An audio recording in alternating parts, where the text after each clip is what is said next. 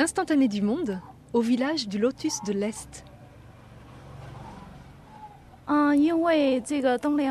C'est un village historique parce qu'il y a beaucoup de vieilles maisons qui ont été conservées et qui sont encore en très bon état.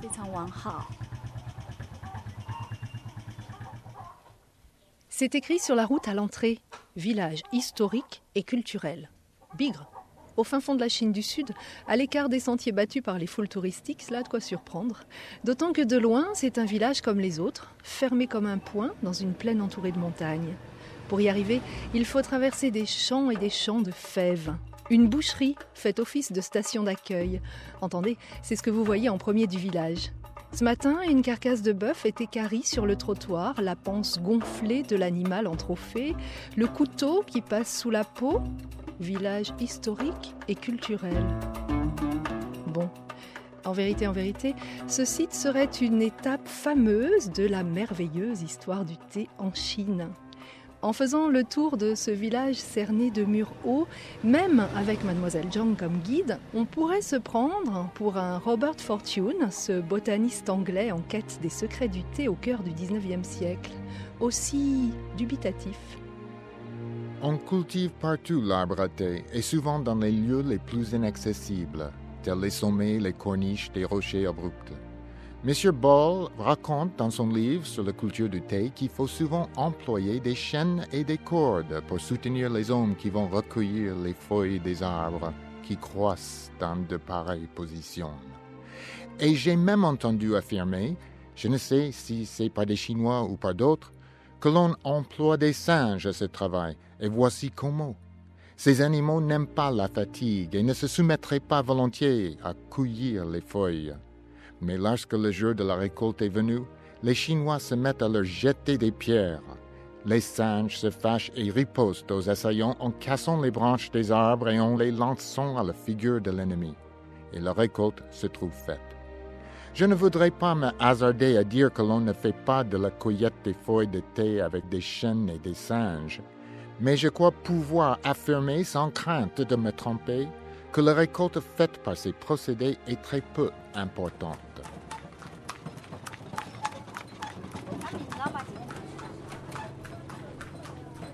Une charrette chargée de villageois, une autre emplie de bois, se croisent et vous poussent à sauter au-dessus des caniveaux à ciel ouvert. Les murs des maisons de ce village sont de pisé orange, de la paille et de la terre où apparaissent quelques menus cailloux jusqu'au premier étage. Plus haut, les maisons s'habillent de bois. Les portes grandes ouvertes dévoilent de larges cours. Notre village se trouve sur la route du cheval et du thé. Les commerçants transportaient autrefois le thé puer jusqu'au Tibet. C'est pourquoi le village abritait de nombreux caravansérails. C'était une étape sur cette route. Les propriétaires des chevaux qui faisaient cette route étaient établis ici.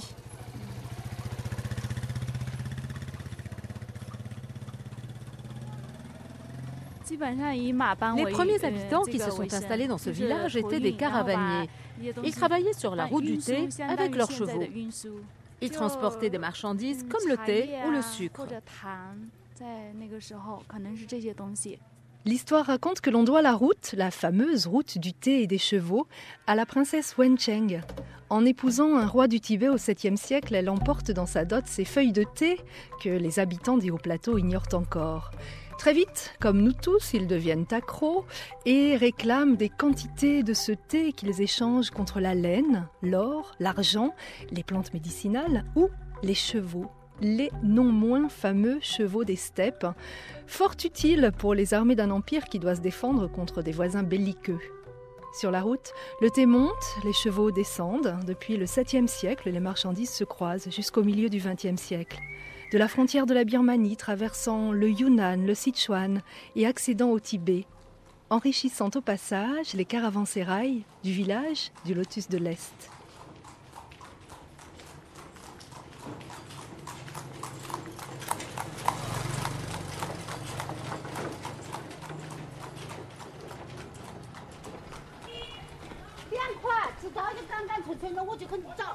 La maison de mademoiselle Zhang est moderne, mais elle a conservé le plan des demeures antiques. Une large cour piquée d'agrumes en pot, un pigeonnier, des vérandas où sa mère s'active. La jeune institutrice du village tire un petit banc de bois et s'assied avec grâce, prenant le temps de l'accueil et du bavardage comme sans doute des générations de ses ancêtres avant elle. Le thé arrive naturellement avec les graines de tournesol. Les conversations à petite gorgée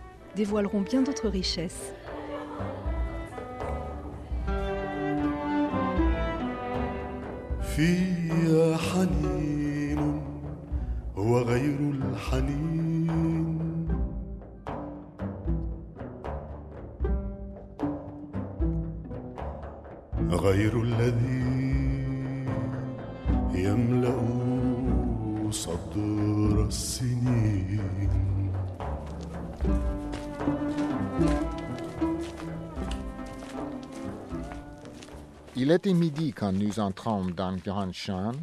Je me rendis donc dans une auberge et pris un rafraîchissement, tandis que les coulisses se sustentaient. Robert Fortune, La route du thé et des fleurs, 1852. Les coulis étaient maintenant très nombreux, tous chargés de thé, mais la moitié peut-être ne portait qu'une seule caisse. C'est ainsi que voyagent les thés fins. On ne les laisse jamais toucher terre pendant la route.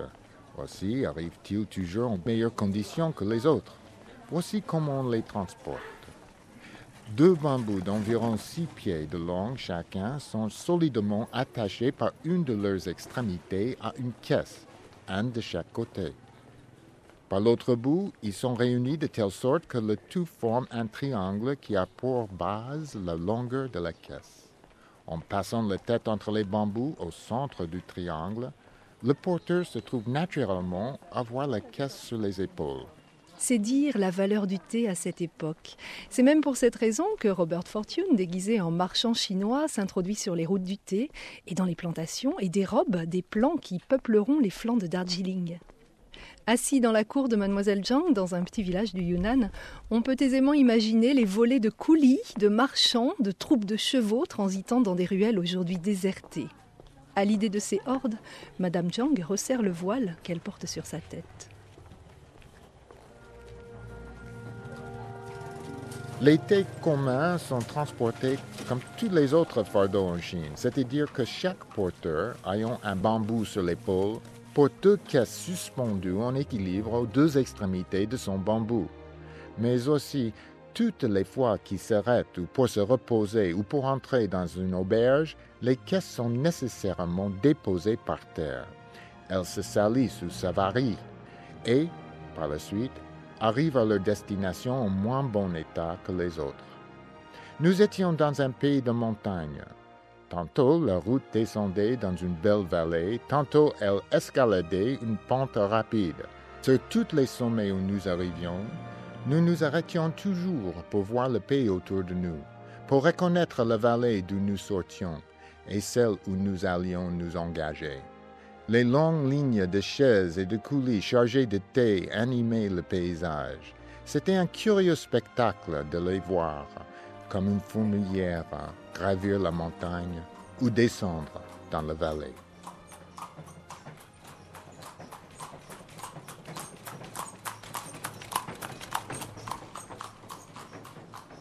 Ici au Yunnan, c'est le thé puer qui était transporté à dos de cheval ou de mule, les feuilles compressées, lentement vieillies.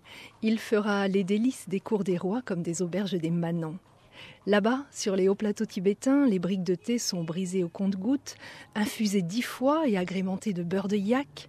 Ici, Madame Zhang vous le sert dix fois dans de petites tasses et reprend son ouvrage. Je suis en train de casser des noix. Je les casse, je les décortique et ensuite je les donne aux gens qui font des gâteaux avec. On fait des sucreries aussi, avec des noix ou des cacahuètes. C'est bon.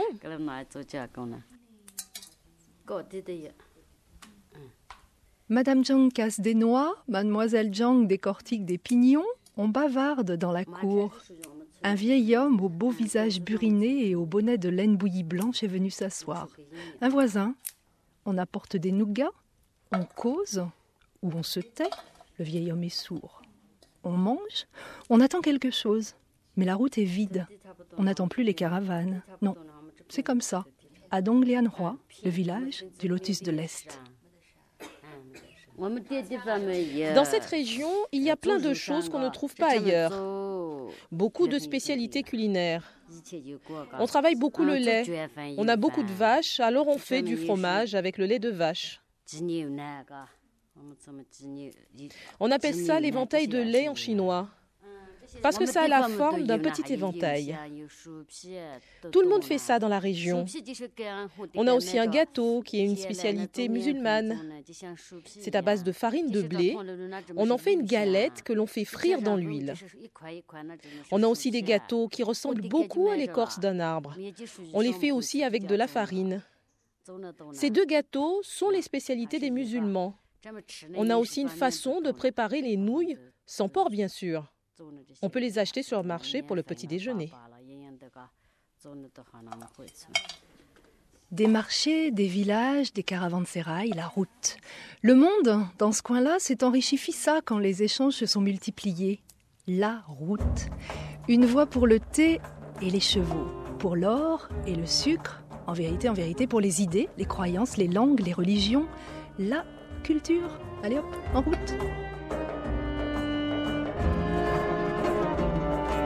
أدعوك يا نهاية الليل انتشي وطولي. سيري على فراشي ساحرة. أدعوك أن تقولي Instantané du monde sur la route du thé et des chevaux.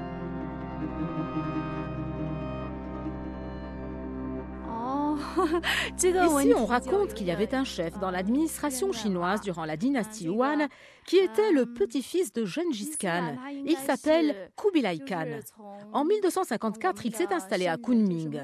Il était de la 32e génération de Mahomet. Il était le chef de la province du Yunnan à cette époque-là. Les ancêtres qui se sont installés dans ce village du Lotus de l'Est sont les enfants de cet homme-là. C'est comme ça que l'islam est arrivé.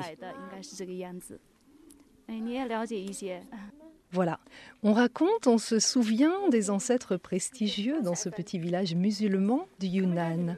On s'invente Qui sait? En tout cas, comme une dizaine de villages de la plaine alentour, celui-ci est quasiment à 100% musulman chinois, là, au pied des montagnes sacrées taoïstes. Tous les villageois qui habitent ici sont des musulmans. Ils ont gardé des coutumes de vie très anciennes. Les gens sont très aimables ici et très accueillants. Tous les visiteurs qui viennent ici aiment l'ambiance très particulière de ce village. C'est parce qu'on a gardé cette tradition de l'accueil que l'on dit que ce village est un site historique. L'accueil, l'échange, le commerce des produits et des idées, de là à voir la route en rose, il n'y a qu'un pas qu'on ne franchit pas. N'allez pas oublier bandits de grand chemin et autres détrousseurs de bourse. Robert Fortune, lui, n'en a cure, pourtant, ayant décidé d'être un voyageur diligent et naïf. La plus sûre façon de faire la route en toute légèreté et d'arriver à ses fins. Ayant passé toute la journée à peiner dans les montagnes, je me retirai de bonne heure pour prendre du repos. Hu me confia par la suite qu'il n'avait pas fermé l'œil de la nuit. La mine du moine lui avait semblé patibulaire et nourrissant de forts préjugés en la défaveur des gens du King. Il s'attendait que durant la nuit on cherchât à nous dévaliser, voire d'attenter à nos vies. Aucune crainte de cette nature ne troubla mon repos. Je dormis profondément jusqu'à l'aube, et quand je m'éveillai, je me sentis parfaitement dispo et de taille à supporter le harassement d'une nouvelle journée. Quand on m'eut apporté l'eau que j'avais demandée, je m'accordai une bonne toilette, luxe que je ne pouvais m'offrir qu'une seule fois par 24 heures.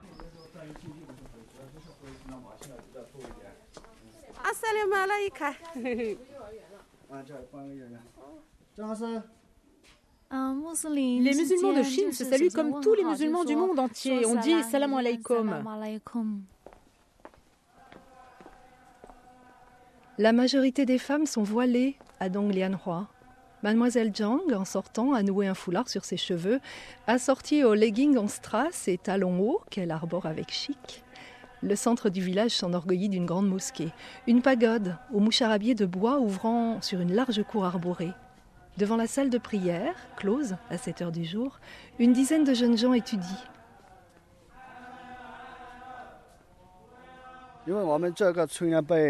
C'est un village où n'habitent que des musulmans. Ils viennent ici cinq fois par jour. Ici comme ailleurs dans le monde, on vient prier cinq fois par jour.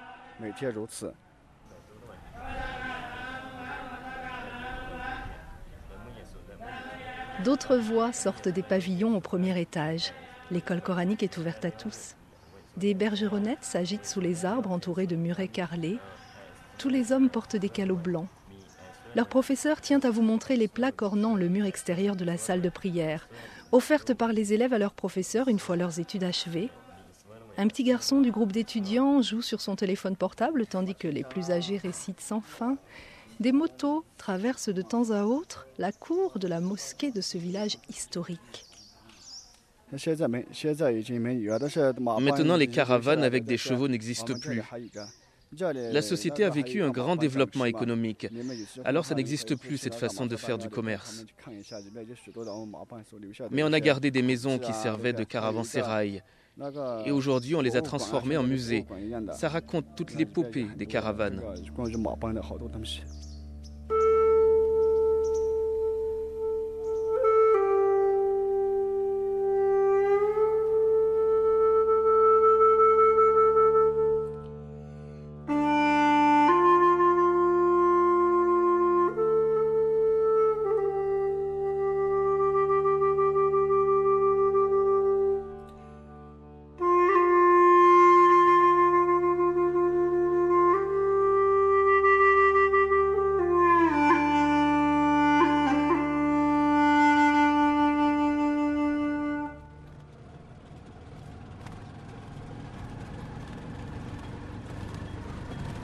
Un triporteur, c'est le véhicule que l'on utilise aujourd'hui sur la route du thé et des chevaux.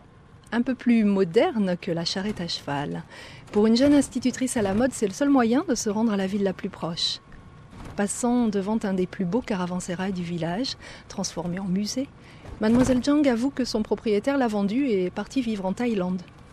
Mademoiselle Jang, elle, ne souhaite pas voyager pour l'instant, appréciant le calme de cette région autonome de la Chine des Ouïghours rejoignent de plus en plus le Sud et la communauté musulmane.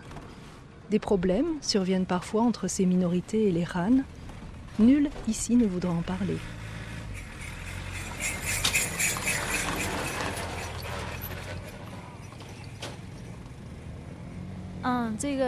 On se marie principalement entre musulmans. C'est une règle essentielle. On doit être tous les deux musulmans pour pouvoir se marier. Mais il y a des exceptions quand les musulmans travaillent en dehors du village ou si les jeunes font des études à l'extérieur, ils peuvent rencontrer d'autres communautés. Si un musulman veut se marier avec une fille Khan, par exemple, il faut que la fille se convertisse et après, elle doit suivre toutes les coutumes et les obligations. Mais il n'y a pas plus de 10% de la population qui fait des mariages mixtes.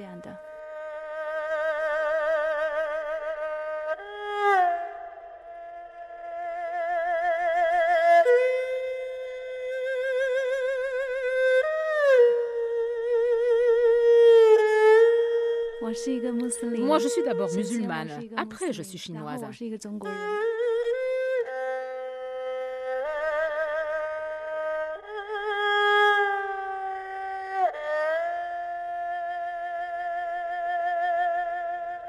Instantané du monde Assalamu alaikum, Anne, on l'aime, on l'écoute. Il est d'abord technicien, Nicolas Palcossian, et il vous accompagnait à l'air de rien aujourd'hui. Merci, Nicolas.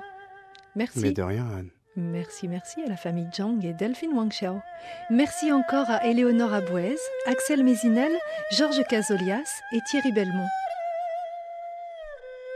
Vous pouvez retrouver cet instantané historique et culturel sur notre web radio radio.fr et sur le blog de l'émission instantdumonde.blogspot.fr.